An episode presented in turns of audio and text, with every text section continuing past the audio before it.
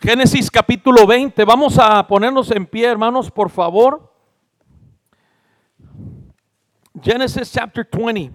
I certainly pray that you get a hold of what God is trying to do in your life, get a hold of the opportunities God is giving you to have victory over sin, uh, rise to a greater level, if you will, of service to Him and consecration.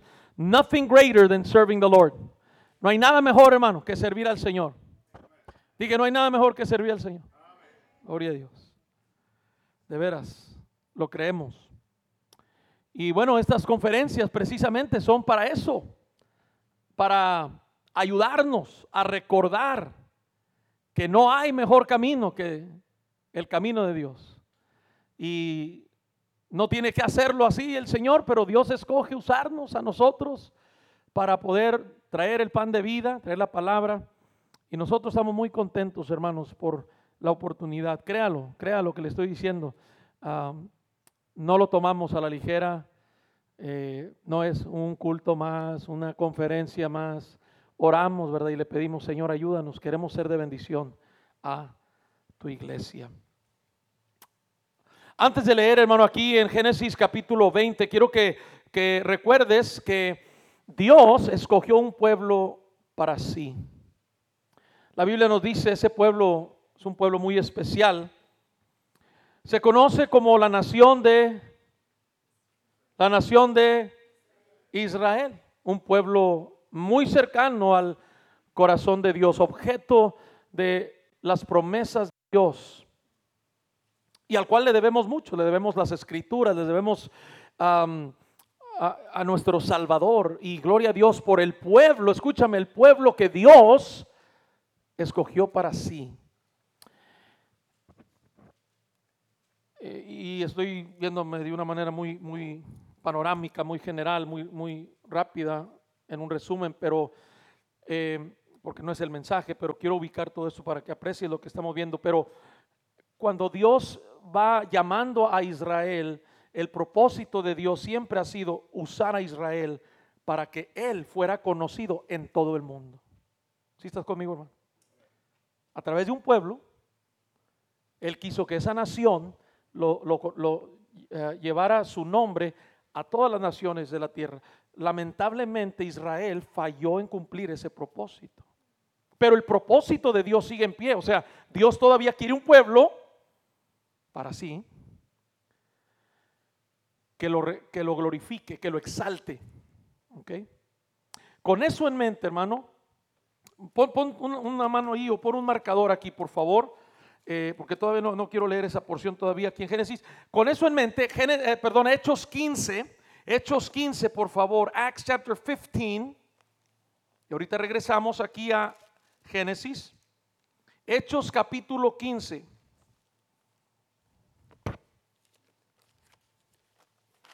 ¿Si estamos ahí, hermanos? Entonces estamos de acuerdo, hermanos, que Dios está formando un pueblo para sí.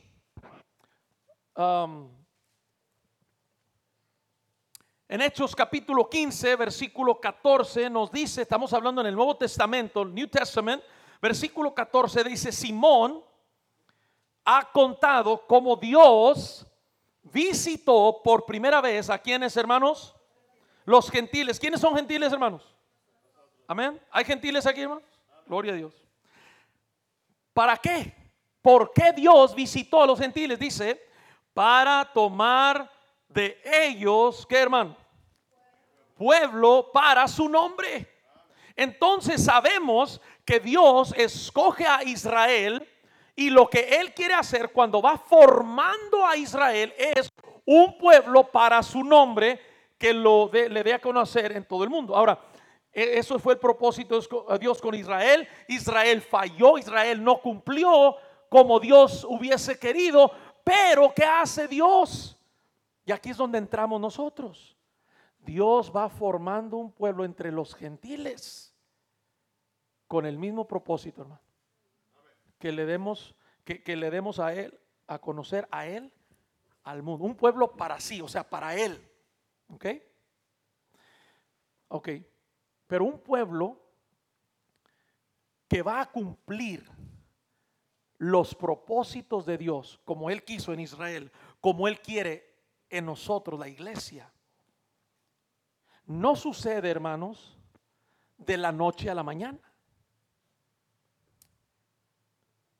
La Biblia, hermano, le dijo, Dios dice en la Biblia, en, en Éxodo capítulo 3, cuando Dios llamó a Moisés, recuerda ahí en la zarza, una de las cosas que le dijo Dios a Moisés, le dijo, mira, eh, yo quiero que tú me conozcas como el Dios de Abraham, Isaac y Jacob. Más adelante en ese mismo capítulo, Éxodo 3, dice, con ese nombre quiero ser conocido en todas, eh, por todas las generaciones, como el Dios de Abraham, el Dios de Isaac y el Dios de Jacob. Ahora fíjate bien, hermano, ¿Por qué es tan importante Abraham, Isaac y Jacob? Entre otras cosas, es la razón, eh, eh, la razón que son importantes porque ellos fueron el cimiento, si me permites, the foundation, sobre el cual se edifica el pueblo de Dios, que es un pueblo para sí. ¿Sí está siguiéndome, hermano? Ok. Entonces, dijimos que el pueblo, el pueblo que va a cumplir el propósito de Dios, se va formando, hermano. Se va desarrollando. Tú estás aquí y dices, pastor, yo ya soy salvo, yo ya me entregué a Cristo, ya soy parte de entre los gentiles y, y, yo soy salvo, y gloria a Dios, ya estoy dentro. Pero eso no necesariamente significa que tú eres el pueblo que está cumpliendo los propósitos de Dios. Fíjate bien, sígueme. Tú puedes ser salvo y no estar cumpliendo los propósitos de Dios. ¿Sí estás conmigo? Entonces, un pueblo que es un pueblo para sí, o sea, para Dios, es un pueblo que Él está usando para impactar. Y lo hace a través de la familia. En este caso nos presenta a, la familia de Abraham, Isaac y Jacob, tres generaciones distintas, pero nos habla de la familia, usando la unidad familiar para, para compartir la bendición, las promesas que finalmente cumplirían el propósito. Entonces, estamos hablando, yo quiero que veas esto, hermano, cuando Dios fue formando a su pueblo Israel, lo hizo a través de Abraham, Isaac y Jacob tengo una serie de mensajes que he predicado, yo creo que son más de 40 horas de predicación sobre este tema, el Dios de Abraham, Isaac y Jacob. ¿Por qué son importantes estas familias y por qué hay que estudiarlas? Porque a través de ellas podemos aprender, por lo menos podemos aprender qué es lo que Dios espera de un pueblo que lo va a glorificar. Y cuando tú y yo vemos cómo Dios trata con Abraham, con Isaac y Jacob, aprendemos, bueno, eh, de ellos, ¿qué, espera Dios de un pueblo que Él va a usar? Israel falló, ok, pero como quiera podemos aprender los principios bíblicos que nos van a ayudar a nosotros, ¿para qué? Para convertirnos en ese pueblo que Dios quiere usar. ¿Sí me está siguiendo, hermano? Con eso en mente, ve conmigo a Génesis capítulo 20. Como quiera vas a estar sentado un ratito, ¿ok, hermanos? Pero hay esperanza, hermano, hay pan dulce ahí atrás. Ya, ya lo vimos, se ve rico, unas conchitas.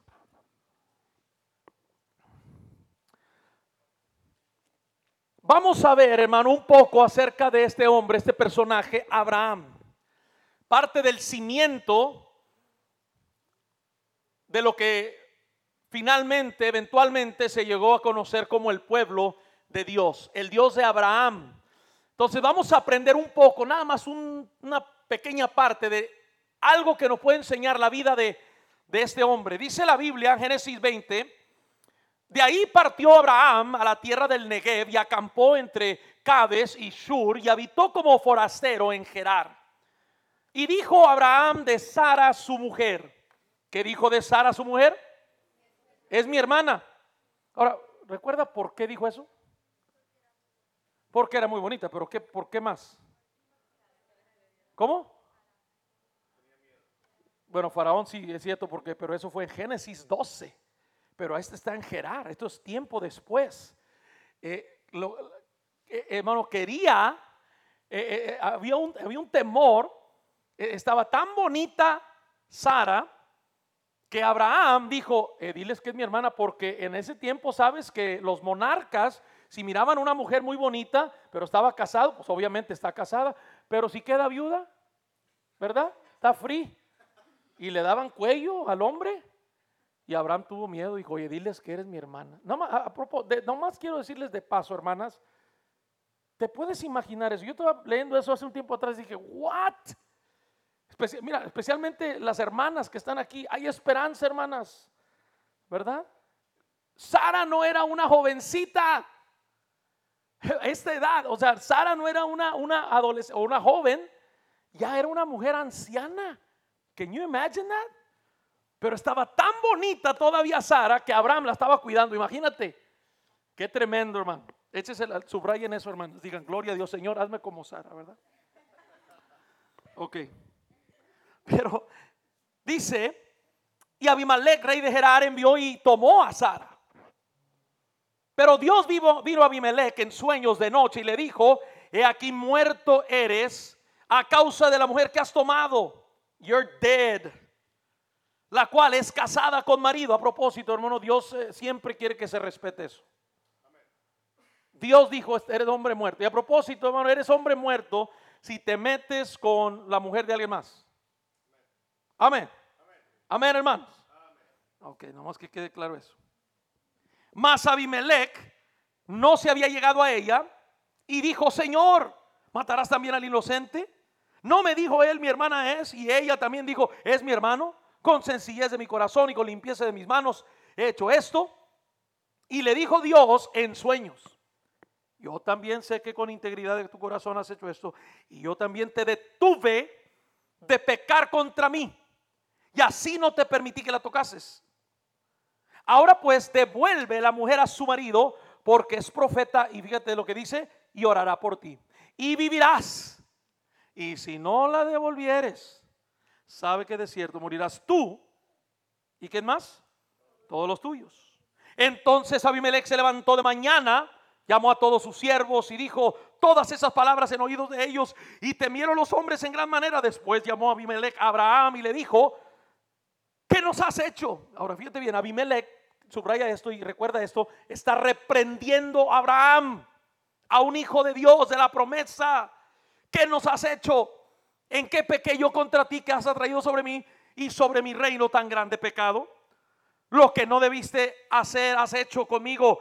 Y dijo también Abimelech a Abraham, ¿qué pensabas? ¿Para qué hicieses esto? ¿Para que hicieses esto?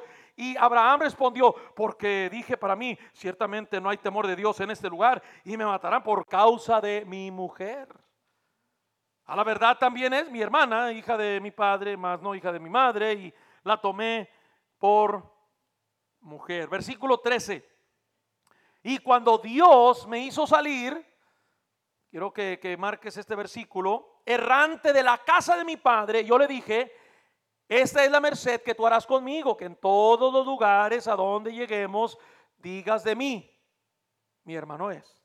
Entonces Abimelech tomó ovejas y vacas, siervos, siervas, se los dio a Abraham y le devolvió a Sara su mujer y dijo Abimelech, que aquí mi tierra está delante de ti, habita donde bien te parezca. Y a Sara dijo, aquí yo he dado mil monedas de plata a tu hermano, mira que él te es como un velo para los ojos de todos los que están contigo y para con todos. Así fue vindicada, versículo 17. Entonces Abraham oró a Dios y Dios sanó a Abimelech y a su mujer y a sus siervas y tuvieron hijos porque Jehová había cerrado, nota esto, completamente toda matriz de la casa de Abimelech a causa de Sara, mujer de Abraham. Versículo 1 del capítulo 21. Visitó pues Jehová a Sara como había dicho, e hizo Jehová con Sara como había hablado, y Sara concibió y dio a Abraham un hijo en su vejez, en el tiempo que Dios le había dicho. Padre, una vez más encomendamos este tiempo no oramos por hábito, por costumbre o porque eso se hace antes de una predicación.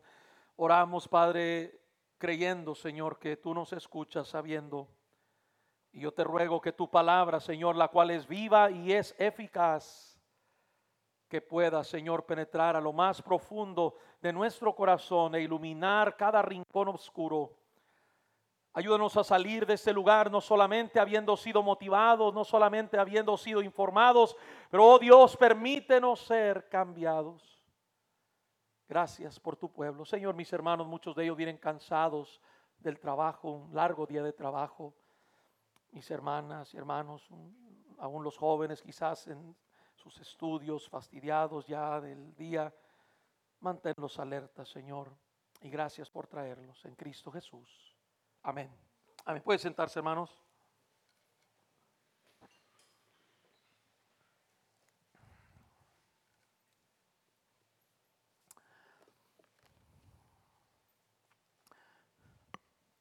Dios estaba formando a un pueblo que lo iba a glorificar, que lo iba le iba a dar a conocer al mundo quién era Dios. Y Dios fue formando un pueblo y ese pueblo es Israel. Pero mucho antes de que se formara el pueblo de Dios o la nación de Israel, Dios echó mano sobre un hombre llamado Abraham, Dios le habló a él. Y comenzó con Abraham un proceso, el proceso de la recuperación, de la redención del hombre. Lo que eh, Moisés no había, ah, perdón, lo que Noé no pudo haber hecho, ah, lo pudo haber ah, usado a, a Noé, pudo haberlo usado a él. Lo que él no hizo, lo hizo a través de un hombre llamado Abraham. En Abraham comienza el proceso, hermanos, de Dios recuperar al hombre. Recuerda la bendición que Dios le, imparte a Abraham. En ti serán benditas todas las naciones, todas las familias de la tierra. O sea, a través de tu familia Tú vas a hacer bendición a todas las naciones de la tierra. Y gloria a Dios, hermano, hasta la fecha se está cumpliendo eso. Tú y yo somos bendecidos por lo que Dios prometió a este hombre, a esta familia. Amén, hermanos. Pero Dios fue formando, recuerda, un pueblo para sí que lo glorificara. Y comenzó con el foundation, si me permites. Antes de este edificio, piensa en este edificio como Israel.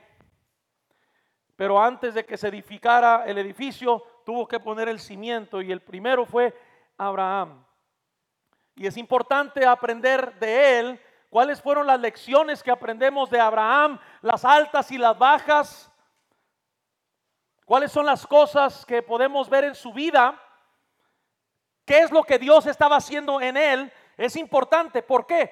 Porque a través de él, repito, podemos aprender qué espera Dios de una nación a la cual Él va a usar. Bueno, vamos a hablar un poco acerca de este hombre llamado Abraham. Y lo primero que vemos aquí, hermano, quisiera dejar contigo esta noche, está precisamente en algo que ya señalé. Versículo 2 dice, dijo Abraham, de Sara su mujer es mi hermana. Ya le dije, ¿verdad? Ya lo, ya lo mencioné. Abraham eh, echó malas, ¿verdad? Echó mentiras. Y él está haciendo eso porque él se quiere proteger. Él se está cuidando, ¿verdad? Él, él tiene temor. Entonces, él dice, mira, eh, vamos a hacer un trato. ¿Ok? Donde quiera que vayamos. Yo no quiero, yo quiero salvar mi pellejo, quiero salvar mi cuello. Así que, por favor, este, diles tú a donde quieras. Si alguien te pregunta, no, ese es mi hermano. ¿Estás de acuerdo? Ya está. Se pusieron de acuerdo.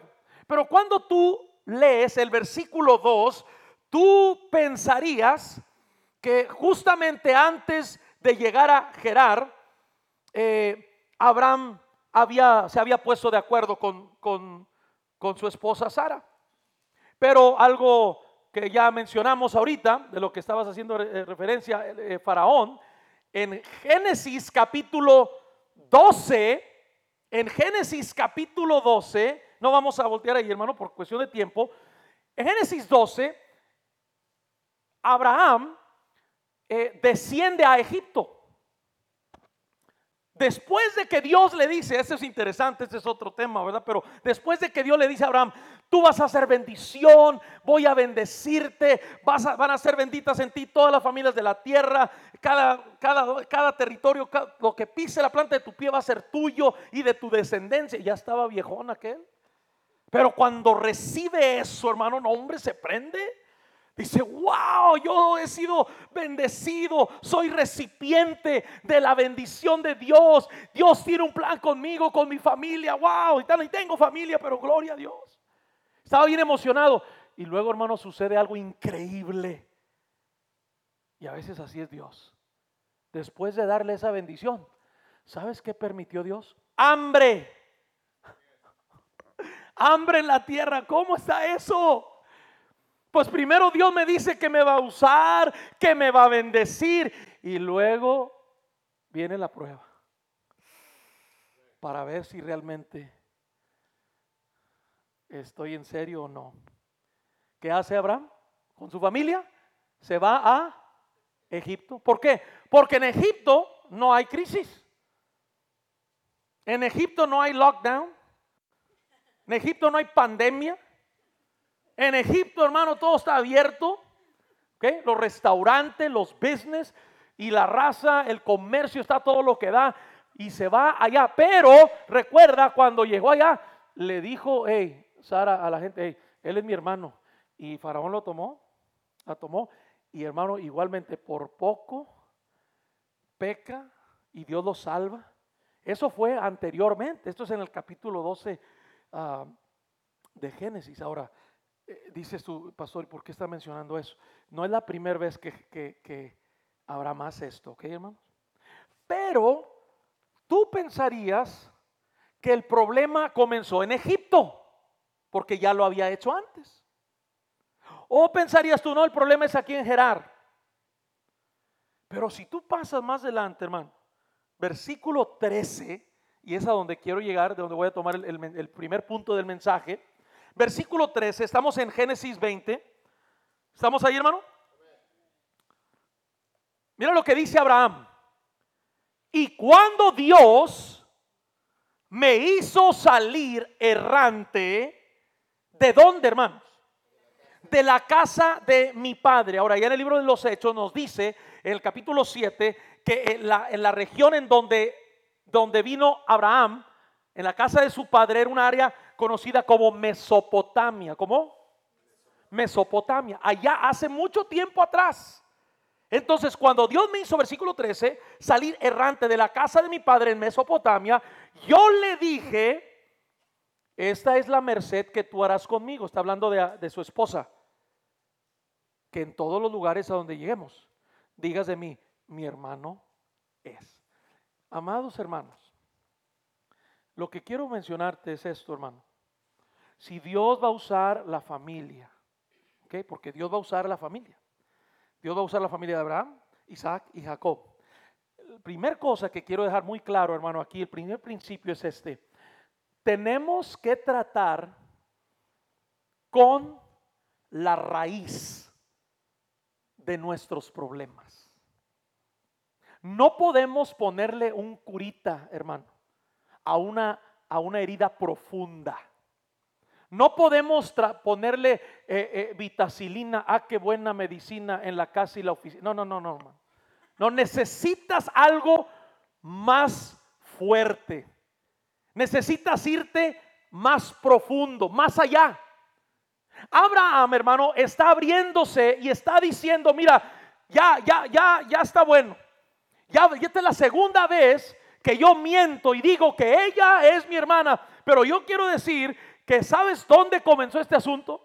Este asunto no comenzó en Egipto cuando primero llegó el hambre. Esto sucedió antes. Allá antes, allá en la tierra de Mesopotamia, cuando estaba yo en casa de mi padre, todavía yo me puse de acuerdo con mi mujer y le dije, mira, te voy a pedir un favor, Dios me está diciendo que deje mi tierra, mi parentela y nos vamos a ir. Pero quiero pedirte un favor. Cuando quiera que vayamos, por favor, diles que tú eres mi hermana. En otras palabras, hermano, Abraham trató con la raíz. Quiero decirte, hermano, en esta noche que estamos sufriendo como individuos, como familia, estamos viviendo las consecuencias de nuestro pecado, de nuestras malas decisiones. Y esta noche quiero que consideres que el problema no comenzó ayer, el problema no comenzó la semana pasada. Algunos que me están escuchando tienen cosas pendientes que comenzaron hace mucho tiempo atrás. Los problemas que tú estás manifestando el día de hoy tienen una raíz más allá. Hay un pasado, hermano y tienes que tratar con ese pasado. Hay pecados que están bien arraigados a nuestras mentes y nuestro corazón y no podemos soltar o sentimos que no nos pueden soltar. Estamos como un, un reo de nuestros propios pecados, de nuestros propios hábitos. Pero el problema se lo echa, le echa la culpa. No, pues el problema es él, dice la esposa, ¿verdad? Él es el que tiene la culpa y por eso yo soy así, no. Y dice ella, no. Dice él, no, no, el problema es mi mujer. Ya le dije yo el otro, el otro día, el problema es que comenzó ese problema. No, hermano, hace mucho. Hay cosas, hermano, que a veces traemos de años. Estaba yo dando consejería a un matrimonio hace unos años, hermano, y después de treinta y tantos años de casados, ya se querían divorciar. Ya se querían divorciar. Y cuando llegamos ahí, hasta estuve ahí en consejería con ellos, escuchándoles y todo. Hermano, ¿sabes cuál fue la raíz de esto? Escucha esto, hermano. Obviamente menciono esto porque nadie sabe de quién estoy hablando, ¿verdad? Y obviamente nunca mencionaría, ¿verdad? Pero hermano, escúchame. Este hombre estaba enojado con esta mujer, hermano, por años. Fíjate bien, tenían más de 30 años de casados. Y cuando llegamos a la raíz, dice este hombre, no, es que me acuerdo que estábamos en un baile. Hermano, escúcheme, estamos hablando cuando eran jovencitos, recién casados, y estábamos ahí en un baile. Y vino un hombre y le, delante de mí y le pidió a mi esposa a bailar. Y yo estoy así como que, are you kidding me? Like, are you serious? Like, this is like 30, you know, estos ya están grandes, hermanos, ya están, pero él estaba aferrado, sí, sí, él te pidió, hasta la esposa sí le hizo, ¿qué? Este hombre, hermano, traía esto de más de 30 años y que la esposa, y bueno, ¿y qué pasó? ¿Y qué Y hasta dijo, ¿y qué? ¿Y fui y bailé con él o qué? No, no bailaste, pero le hiciste así una, una, una, el rostro, no sé cómo, hermano, en serio. Y este hombre traía todo eso desde más de, más de 30 años. Ese hombre traía eso, la raíz de esto. Y, y ahora, eso se fue, fue creciendo y fue formando otras cosas y se le vinieron otras cosas en la mente a ese hombre y en todo su matrimonio siempre hubo eh, eh, eh, fortalezas en la mente, en su corazón, que él mismo levantó. No comenzó con el problema por el cual estábamos ahí hace un mes, no, que vamos viendo, hermano, escarbando. Pues es un problema que allá en Mesopotamia había un baile. Increíble. Pastor, ¿qué está diciendo?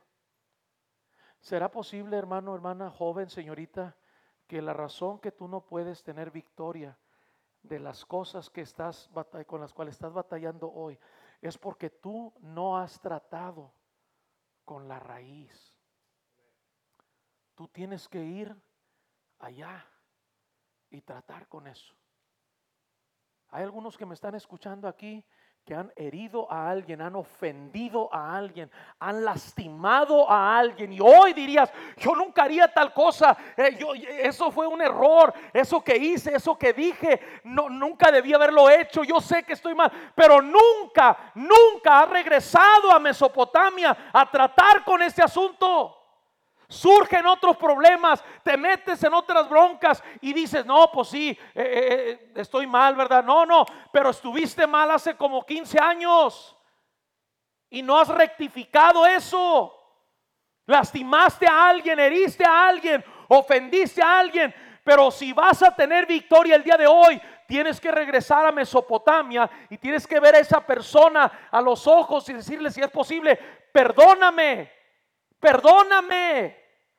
Dios ya me perdonó, ya traté con este pecado, traté con este asunto, pero quiero que me perdones. Nunca debía haber hecho eso. Y hay hermanos, hay hermanos en Cristo, hablando cristianos, que todavía están batallando el día de hoy porque no han regresado, hermanos, a la raíz. Tienes que regresar a Mesopotamia. ¿Con qué cosas estás tratando esta noche? ¿Cuáles son aquellas cosas que todavía no puedes vencer? Anoche hablamos de eso, ¿verdad? De que eh, no destruyeron a los pueblos que Jehová les dijo que los destruyese. Eh, o sea que no trataron con asuntos cuando debieron tratarlo. Hermano, déjame decirte, eh, si tú no lo haces, si tú no vas a la raíz,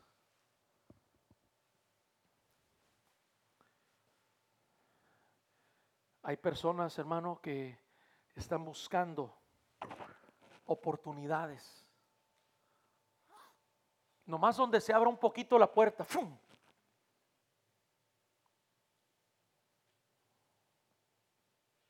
Se dice, hermanos, que tristemente, aún en la iglesia, dentro del cristianismo, hay plaga, hermano, de pornografía en la iglesia.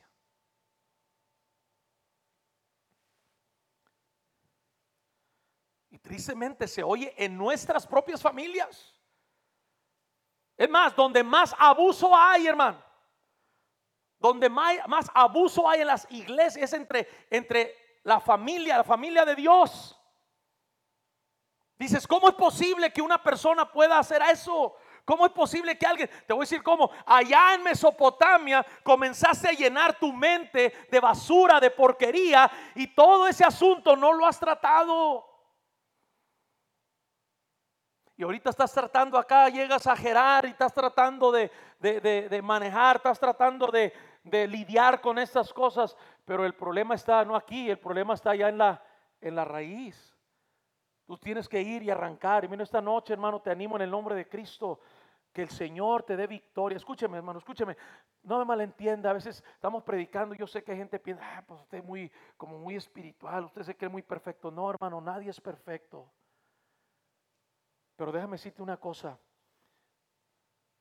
Estar bajo las garras de un pecado, de un hábito, no es de un hijo de Dios. Hermanos, somos más que vencedores en aquel que nos amó.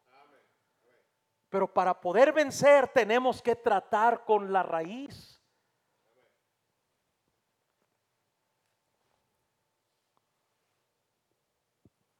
Seguimos leyendo, hermanos.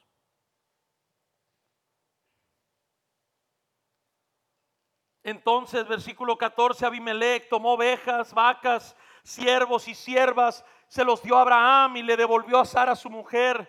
Y dijo Abimelech, que aquí mi tierra está delante de ti, habita donde bien te parezca. Y a Sara dijo, aquí ah, he dado mil monedas de plata a tu hermano.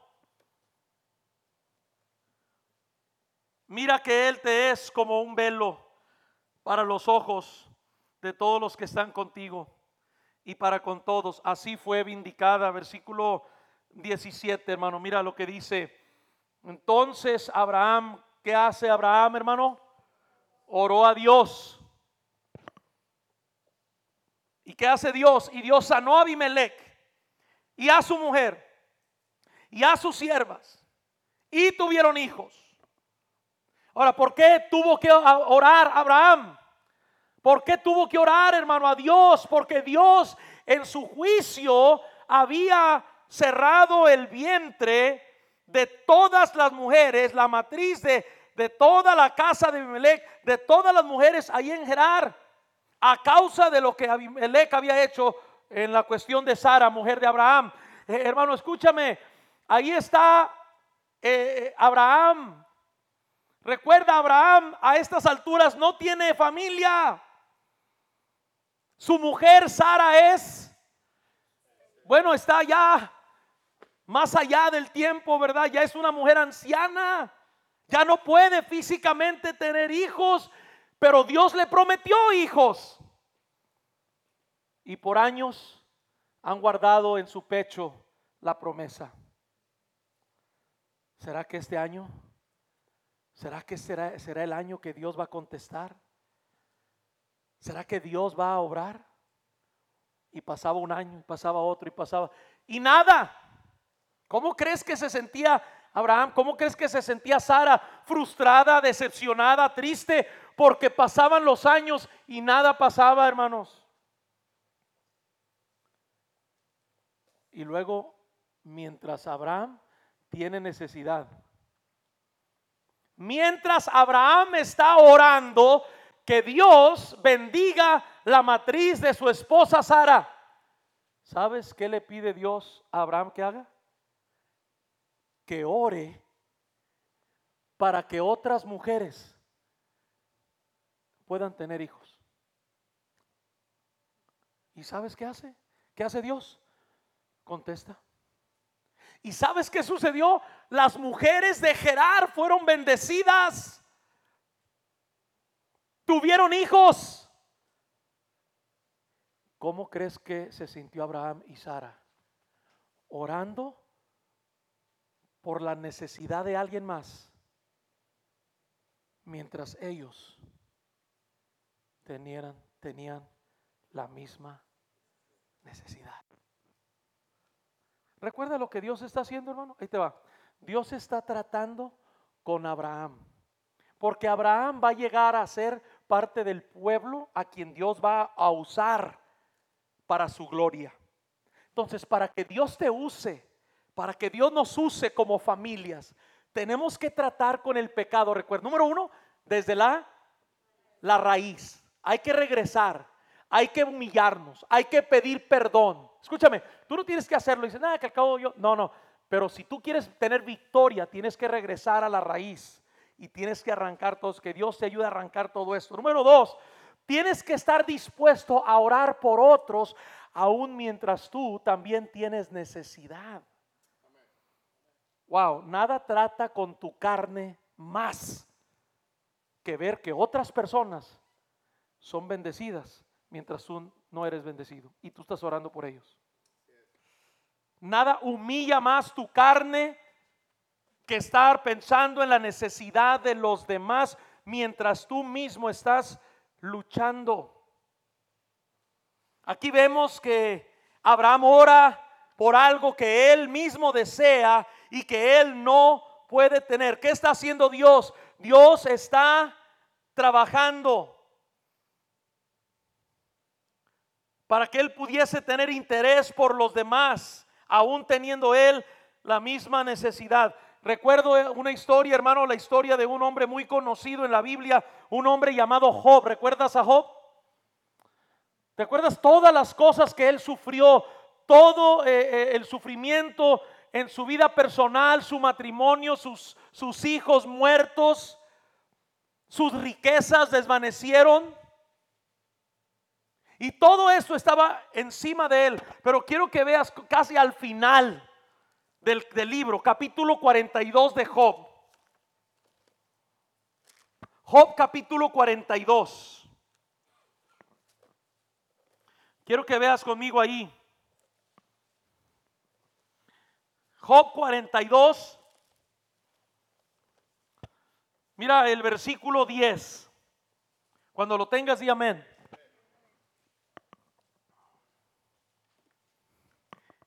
Y quitó Jehová la aflicción de Job cuando él, que hermano? ¿Por quién? Por sus amigos. ¿Estás viendo eso? ¿Cuáles amigos? Alguien dijo, si esos son mis amigos, ¿para qué quiero enemigos? Con esos tengo. No, gracias. Elifaz, Bildad, Sofar, Eliú, según eran los cuates de Job, lo iban a ayudar, lo iban a, a levantar. En lugar de ayudarlos, hermano, de ayudarlo, hicieron, agravaron todavía más su dolor. Y le echaron y le echaron y le echaron y seguían echando tierra. ¿Y cómo crees que se sentía Job, verdad? Y traía eso, ¿cómo es posible que me están tratando así? Me está, según ellos, ¿alguna vez te has sentido así como la gente te trata? Y dices, ya no, ¿cómo es posible después de lo que he hecho por ellos, después de eso? Mira cómo me tratan. Y sabes qué, hermano, El, las aflicciones seguían y seguían y seguían y seguían. ¿Y sabes cuándo quitó Jehová la aflicción? Dice, cuando oró por ellos. Ajá. Cuando oró por ellos. Antes, ¿Qué significa eso? Que no había, no había orado por ellos. Les había echado, se había quejado de ellos, pero nunca había orado por ellos. Y en esa ocasión, hermano, ¿qué está haciendo Dios? Está tratando con su carne. Eso es humillarte a lo más bajo. En lugar de estar deseando que les pase algo y que todo que hermano, Dios dice, no, eso no me agrada a mí. Lo que tú necesitas hacer es orar por ellos. Hay algunas personas, hermano, que me están escuchando, en lugar de estar trayendo ese rencor, ese resentimiento, esas cosas que traes ahí en contra de alguien que posiblemente te, está, te, ha hecho daño, te, está haciendo la vida de cuadritos, lo que tú quieras y te está molestando. E, es, e, posiblemente es verdad, es verdad. Ese sentir que tú traes ahí humanamente es justificable porque por lo que estás pasando. Pero escúchame, hermano, ¿sabes cuándo puede cambiar todo? Cuando comiences a orar por ellos.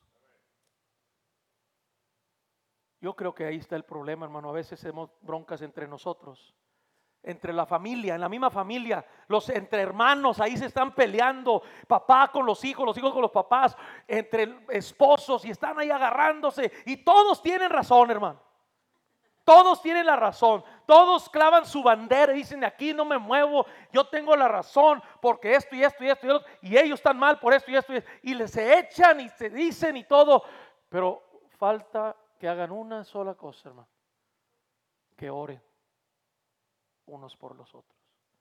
Ese es el mandato, hermano, el llamado de Dios que se repite en numerosas ocasiones a través de la escritura. Orad unos por los otros, unos por los otros. Es posible que nada va a cambiar hasta que tú cambies. ¿Qué es lo que está diciendo Dios Abraham?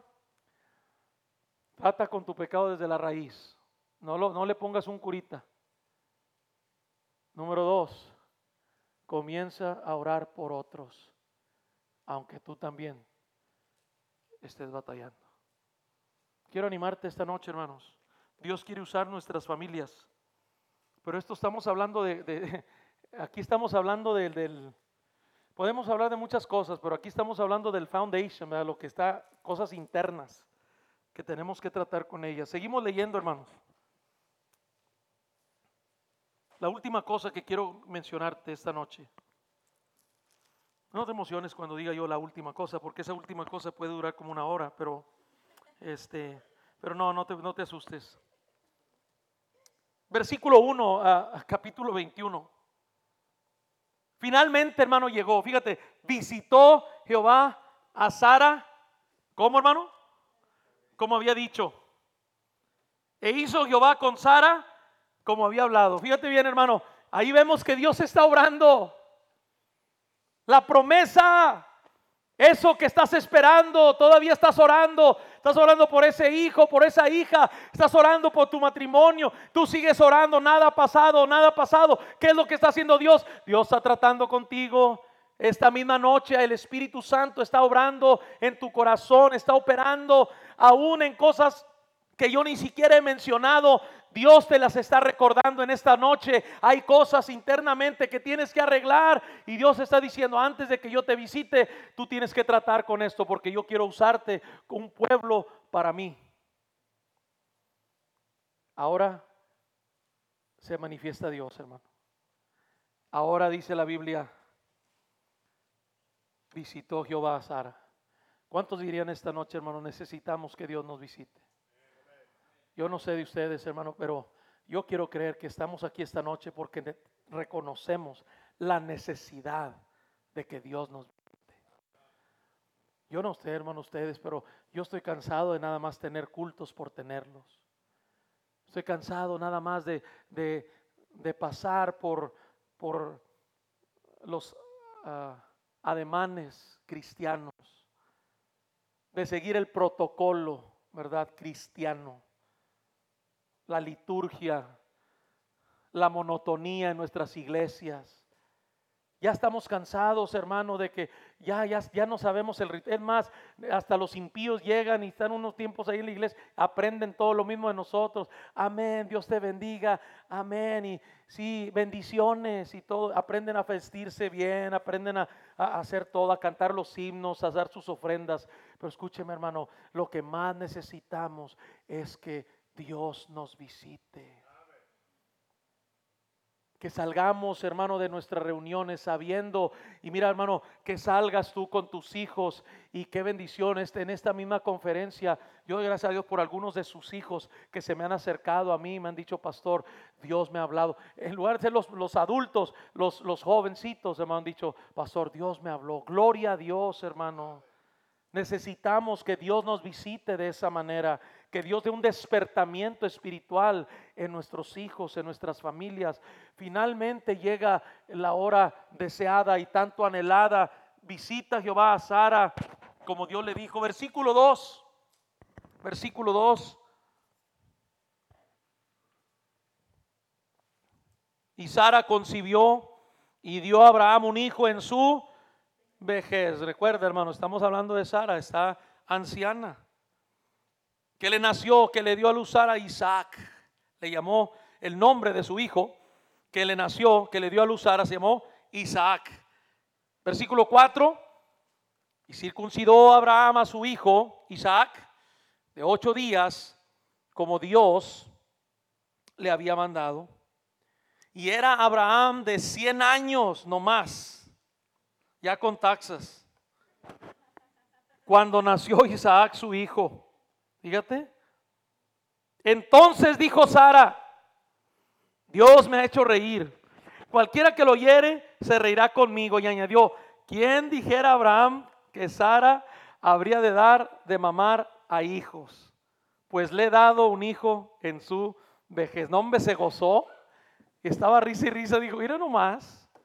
Ni las chamaconas ahí de 20 años que estaban ahí las mamás. Jovencita, no, ahí estaba esta ancianita, hermano. Y el Isaac bien prendido. Gloria a Dios. Versículo 9. Versículo 8. Quiero que subrayes este pasaje. Y creció el niño. ¿A cuál niño? Isaac. Y creció el niño y fue destetado. E hizo Abraham gran banquete. ¿Cuándo, hermanos? El día que fue desetado Isaac. Subraya ese versículo y tenlo en mente. Sigamos leyendo. Y vio Sara que el hijo de Agar, la egipcia, el cual ésta le había dado a luz a Abraham, se burlaba de su hijo Isaac. ¿Cómo se llamó ese hijo? Ismael. Y ella vio que, que le estaba haciendo la vida pesada al pequeñito por tanto, dijo Abraham, fíjate hermano, echa a esta sierva y a su hijo, porque el hijo de esta sierva no ha de heredar con Isaac, mi hijo. Oye, qué duro, ¿no? Se oye duro y es duro, pero mira el versículo 11. Este dicho pareció grave en gran manera a quién? Abraham, a causa de su hijo. Pues hermano, al fin de cuentas, pues era su hijo. Y que va escuchando a su esposa dile que, se, que se vayan. Y le pareció grave. Pero fíjate aquí cómo interviene Dios. Versículo 12, hermano. Esto está tremendo. Entonces dijo Dios a Abraham, ¿no te parezca grave? A causa del muchacho y de tu sierva. En todo lo que te dijere Sara, oye su voz. Porque en Isaac te será llamada descendencia. Fíjate lo que Dios le dice. Le dice, mira, este, no, yo sé que se oye grave, se oye, se oye serio esto, pero ese muchacho, Ismael, no puede estar aquí. Tiene que estar fuera. de esta familia, de esta casa. ¿Por qué? Dice Dios, porque yo voy a usar a Isaac. Recuerda esto, ¿no? rápidamente un resumen. Ismael no es el hijo de la promesa. Recuerda cómo llegó Ismael. Si tú regresas al capítulo 16 de Génesis, te vas a dar cuenta que cuando Sara y Abraham están analizando todo, se ven al espejo y, dicen, no, se me hace que no hay mucha esperanza. Le dice Sara, ¿recuerda que fue Sara la que dijo? Fue Sara. Hermanas, a propósito, ten mucho cuidado lo que tú sugieres a tu esposo, ¿verdad? En general, es un término, ten cuidado, porque aquel de repente se va a aventar como el borras. Ten cuidado, porque tus palabras, tus palabras tienen peso, hermana. Por eso, o sea, estoy hablando, hablando positivamente o negativamente. O sea, tú eres una influencia, eres la ayuda idónea, digo, la ayuda idónea. No, yo soy la doña de, de mi esposo. Hermano, escúchame. Si tú regresas al capítulo 16, Sara fue la que le dice a Abraham. Ahora, por favor, quítate de tu mente que Abraham estaba echándole el ojo a la muchacha, a la sierva de 20 años, más o menos, unos veintitantos años, y dijo, no, pues aquí pues ya es la oportunidad. No, no, hermano. Verdaderamente Abraham y Sara estaban pensando, como Dios le prometió un hijo a Abraham, pues fíjate bien, si ese hijo nacía de la sierva esclava egipcia, e, ese hijo no era de la esclava egipcia. Una esclava no tenía derecho, o sea, el hijo ese sería de ellos. Entonces, ellos pensaron lo que muchas veces nosotros pensamos, le vamos a ayudar a Dios. Déjame decirte una cosa, ma, tú no le puedes ayudar a Dios. Él sabe lo que hace. Hay que esperar en Dios. Y a veces por querer nosotros mover y manipular las cosas, hacemos cosas. No debemos de hacer eso. Dios se encarga. Tiene Abraham un hijo con, con la egipcia. La muchacha se llamaba Agar y el hijo se llamaba Ismael. Ahora fíjate bien, algunos saben esto, algunos no. Ismael es, es el descendiente, eh, descendientes, los árabes son descendientes de Ismael o los palestinos, si me permites. ¿Sabes cuáles son los dos grupos que más conflicto y más bronca tienen hasta el día de hoy? Los israelitas, los hijos de Isaac y los hijos de Ismael. Los israelitas y los palestinos se viven agarrando, hermano. Y hay tensión hasta el día de hoy. ¿Sabes dónde comenzó eso? Con la sugerencia de una mujer. Ten mucho cuidado. A propósito, cuando digas tú, no hombre, pastor, este nomás es mi problema. Yo no me meto con nadie. Esta bronca es mía. A nadie le va a afectar. ¡Uh! hasta el día de hoy todavía no está afectando, hermano. ¿Ok? Ok. Ese es el Ismael que ahorita Sara está diciendo, no lo puedo tener aquí, está hostigando a mi hijo y todo. Y Dios le dice, ¿sabes qué? Sara tiene razón, tienes que sacar a ese muchacho de tu casa. Y eso fue algo muy duro. Recuerda, Ismael representa no el espíritu, Ismael representa nuestra carne. ¿Sí estás conmigo, hermano? Yo ayudándole a Dios. Esto es algo que yo provoqué, que yo hice. Israel perdón, eh, eh, Ismael representa la carne, Isaac representa el espíritu, pues el hijo de la promesa. Sígueme, sígueme, por favor, hermano. Versículo 13. ¿Estamos ahí, hermanos? Y también del hijo de la sierva haré, haré una nación, porque es tu descendiente. Versículo 14. Entonces Abraham se levantó muy de mañana y tomó pan y un odre de agua lo dio a Agar. Se levantó muy de mañana, dice, poniéndolo sobre su hombro y le entregó el muchacho y la despidió. Y ella salió, anduvo errante por el desierto de Berseba. Entonces se fue. Ahora fíjate bien, hermano. ¿Qué es lo que Dios le manda a hacer a Abraham? A Sara le mandó a Abraham, tiene que Ismael tiene que salir. ¿Por qué? Porque Ismael representa la, la carne. ¿Ok? Mire, hermano, si Dios va a obrar en nosotros, tenemos que tratar con nuestra carne. Y es lo más difícil. Y aquí es donde estamos nuestras familias, hermano.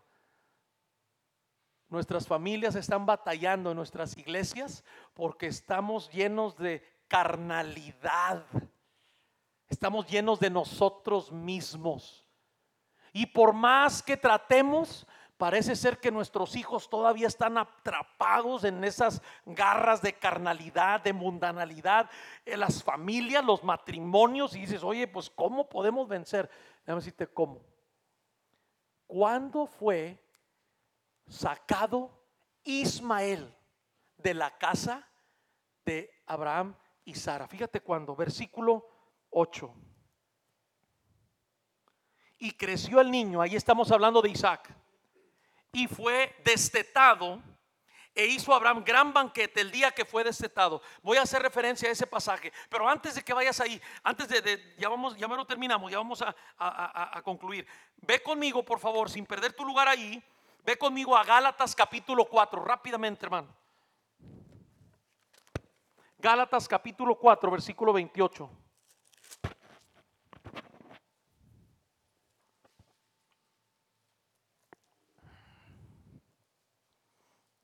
Dices tú, pero pastor, ese es el Antiguo Testamento. Vamos al Nuevo Testamento, hermano, para que vea cómo amarra todo esto. ¿Sí estamos ahí? Así que hermanos, versículo 28, Gálatas 4, 28. Así que hermanos, está hablando a los hermanos, a la iglesia, nosotros como Isaac somos hijos de qué hermanos? De la promesa. Pero como entonces, está haciendo referencia a la historia, entonces el que había nacido según la carne, ¿cómo se, cómo se llamó él? Ismael. Perseguía al que había nacido según el Espíritu. Así también que cuando, hermano? Ahora. Más ¿qué dice la escritura? ¿Qué dice la escritura? Echa fuera a la esclava y a su hijo, porque no heredará el hijo de la esclava con el hijo de la libre, de manera, hermanos, que no somos hijos de la esclava, sino de la libra, de la libre. Versículo 1, estad pues firmes en la libertad con que Cristo os hizo libres y no estéis otra vez sujetos al yugo de esclavitud. Fíjate bien, hermano. ¿Qué significa echar fuera a Ismael? Versículo 1 del capítulo 5 de Gálatas. Esto es lo que significa echar fuera a Ismael para nosotros.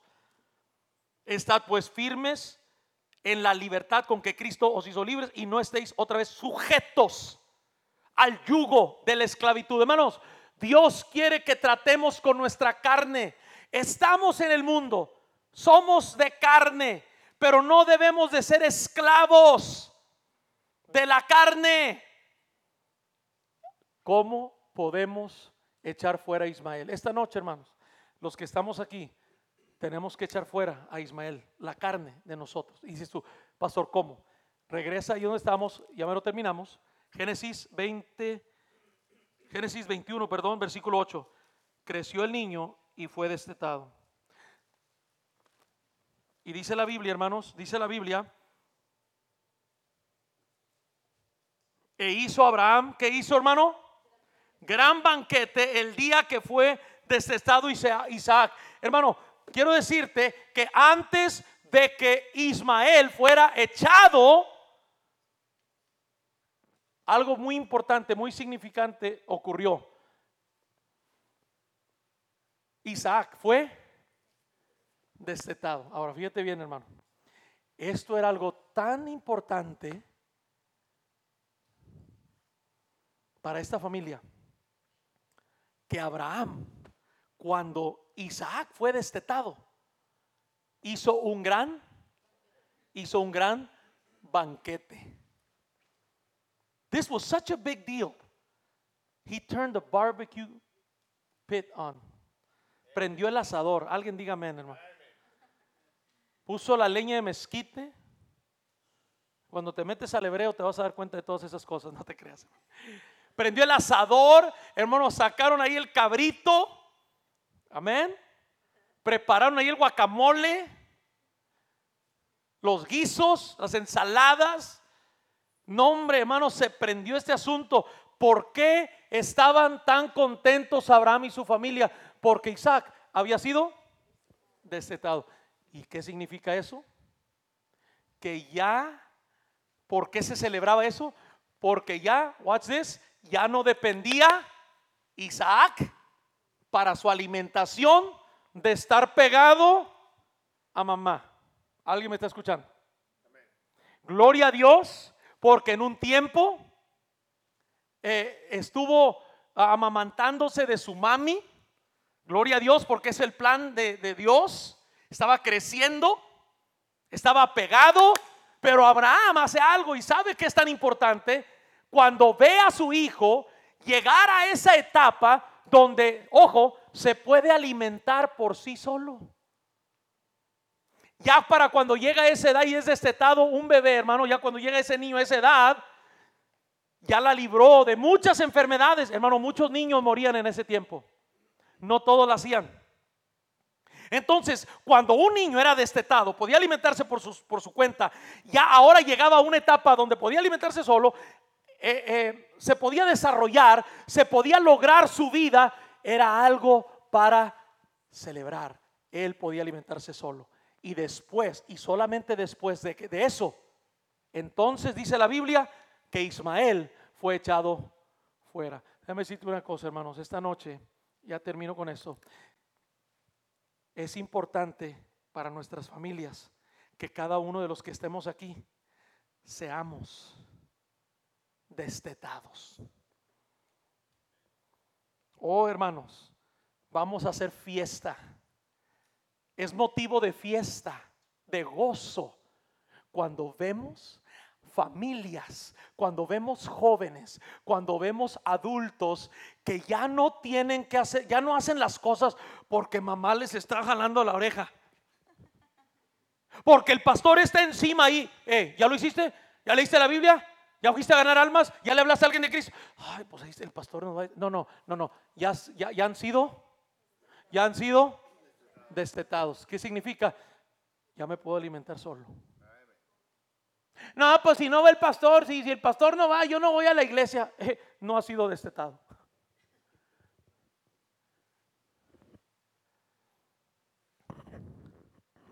No, pues es que el pastor no me vino a visitar, pues ya por eso me enfrié. Espérame, papá, pues si tú no tienes alimento, ¿qué? Hermano, ¿hay, hay raza así?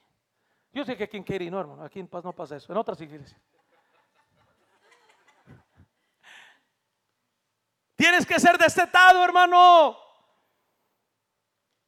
Tienes que salir de aquí y, abrir tu Biblia allá, no nada más aquí. Gloria a Dios que abras tu Biblia aquí y subrayas y tomas nota, Dios te habla. Pero qué bendición cuando puedes salir de aquí y estás en tu tiempo con Dios. No está tu papá, no está tu mamá, no está tu pastor, no están los hermanos, no están los diáconos, pero está Dios. Te ha visitado y ha estado ahí y te ha hablado a través de su palabra. Y qué bendición cuando vienen hermanos, hermanas, jóvenes, señoritas y vienen y dicen, pastor, mira lo que Dios Dios me mostró en su palabra. Qué bendición lo que Dios está haciendo en mí. Gloria a Dios. ¿Qué significa? Está haciendo destetada. Prende el asador. Vamos a hacer fiesta. Gloria a Dios por creyentes. Hermano, y necesitamos esa clase de familias para cumplir los propósitos de Dios. ¿Sabes por qué no puedes echar fuera a Isaac, a, Ismael? ¿Sabes por qué todavía te está dando, te está, está revolcando Satanás ahí y la carne? No lo puedes echar fuera, ¿te parece duro? No, pobrecito, o sea, le voy a decir, eh, pues es que lo, has arrullado mucho al Ismael. Ahí lo tienes contigo, le das a alimentar, lo alimentas cada rato. Las cosas que ves por internet, en la tele, la gente con la cual convives, pura carne, te estás alimentando y el Ismael está bien fuerte, trata de moverlo. No, pues está bien grande, me va a mover a mí. Pero cuando tú comienzas a alimentarte por tu cuenta, y que Dios te comienza a hablar a ti, el Señor te da la fuerza para decir, ¿sabes qué? Vámonos. Hay cosas que no pueden estar aquí en mi, en mi casa, en la vida de mis hijos. Es cuando papá llega y dice, eh, ¿sabes qué? Le voy a decir una cosa, hay cosas que no vamos a permitir aquí en esta familia. Esa música no se va a tocar aquí, esas películas no se van a ver aquí, eh, no vamos a permitir. ¿Por qué? Porque estamos tratando con Ismael. Bórrale, vámonos, va para afuera. Eso no sucede, hermano. Si tú no te alimentas por tú. Si tú eres de esos que nada más depende, abres la Biblia nomás cuando vienes aquí. Sales de aquí, la cierras y la dejas paseando ahí en el carro todo el día, toda la semana. Y luego llegas y la abres. Ahí la dejas, ni siquiera la bajas del carro. ¿Por qué? Porque no ha sido destetado. Hace como unos 25 años, hermano, por primera vez vi algo yo que nunca había visto en ese tiempo. Llegó una familia, la ganamos para Cristo, se habían cruzado el río. Imagínense, yo sé que eso no pasa aquí. Se habían cruzado el río de mojados y estaban ahí y fueron salvos. Ahí estaban yendo a la iglesia. Y un día, hermano, ya estábamos ya por terminar todo y estaba checando todo, yo que estaba, tuviera todo cerrado y todo, de repente vi la guardería, la puerta abierta y estaba la luz encendida y dije, este, ah, ah, tengo que ir a apagarla. Y cuando fui, hermano, estaba una hermana, tenía poco de ser salva, y su hija, hermanos, de algunos 7, 8 años de edad. Ahora la mamá es chaparrita, más o menos. Y la hija de ella. Estaba parada. Y cuando yo veo que, ¿cuál fue mi shock? Pues no estaba dándole pecho a su hija. No lo tenía así. Estaba parada. La niña estaba así, comiendo bien padre, hermanos. Y la mamá parada así, hermano. Es más, creo que estaba viendo ahí un libro, no sé qué estaba viendo así. Y estaba viendo así, y la niña así. Y la mamá parada dándole pecho a su hija. Dije yo, no puedes. Y me fui, le, dije a mi esposa, oye, no, no sé creer esto que vi. Y le dije, oye, así, así, así. What? No puede ser. Yes. Y a menos me salía el nombre de la niña, no lo decir. Ya está grande, está casada y todo esa niña. Hermano, escúcheme. Se moriría, ¿no? Si escuchar eso. Oh, no. Pero hermano, hey, déjame decirte una cosa. Dices tú, pastor, that's crazy. That's crazy. That would be weird, man. Like, you know, that would be, I wouldn't do that, man. That's crazy. But you know what? You're worse. Tú estás peor.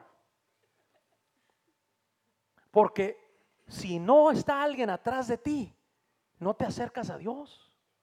Si no está alguien atrás de ti, ándale, mijo, ora, ándale, mijo, vamos a la iglesia. Ay, andas ahí.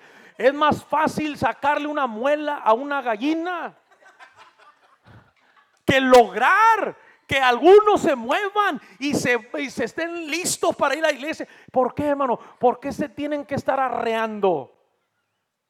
Porque no has sido destetado. ¿Por qué es que todavía hay hay hábitos, hay pecados que te tienen agarrado así y no puedes echar fuera a Ismael porque no ha sido. Chécale en la historia, hermano. No sucedió eso hasta que Isaac fue desetado. Quizá esta noche, hermano, Dios te está, está hablando de esta manera. Tres cosas, tres cosas para que tú y yo y nuestras familias cumplan los propósitos de Dios. Número uno, hay que tratar con los asuntos desde la raíz. ¿Sí estás conmigo, hermano? Es importante, hermano, es importante regresar hasta allá. Número dos, aún teniendo tú una necesidad, aún alguien más eh, hiriéndote, aún alguien más que es inmerecedor, tú tienes que orar por los demás y pensar en los demás antes que en ti mismo. Así es como Dios trata con nuestra carne. Y número tres, pídele a Dios que Dios te ayude a ser destetado que tú te puedas alimentar, que tú mismo puedas. Ah, look, God spoke to me. Wow. And you're going to see awesome things happening when God's speaking to you. You're going to see things happening and God's going to use you. Dios te va a usar. Hermano, Él es el Dios de Abraham, Isaac y Jacob. Él quiere darse a conocer al mundo y Él lo quiere hacer a través de un pueblo al cual está formando para sí, para Él.